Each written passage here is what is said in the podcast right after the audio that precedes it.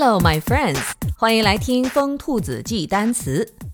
生活当中呢，经常会听到朋友有这样的聊天主题：哎，最近追什么剧啊？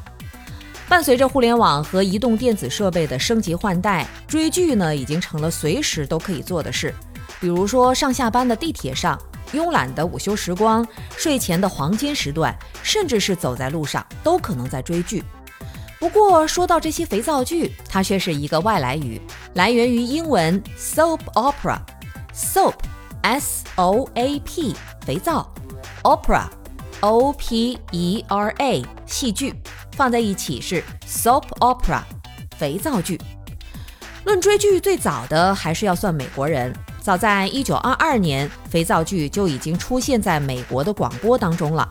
后来呢，逐渐在欧美电视中大展身手。起初是电视台会在晚间播放一些没什么深度、只需要搞笑的短片，也不知道是哪位精明的商人发现了这个时段的商机。很多女性，尤其是家庭主妇，是这类短片的忠实粉丝。于是啊，就在这些短片播出前会插入一些肥皂广告。久而久之，这些剧就被称为了 soap opera 肥皂剧。而在日本呢，这种情况就更加明显了。日本的肥皂剧还根据不同时间段分为晨间剧和午间剧。晨间剧呢，每集时间很短，差不多十几分钟一集，一般呢三观很正，充满励志的基调。压力巨大的日本人在上班前看上几眼，也会感觉能量满满的。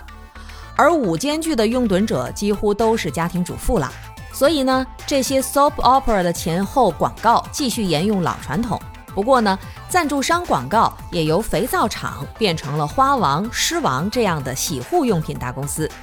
而当初伴随着 soap opera 出现的还有一个词，就是 couch potato 沙发土豆，用来讽刺那些文化品味不太高、时常守在电视前的人。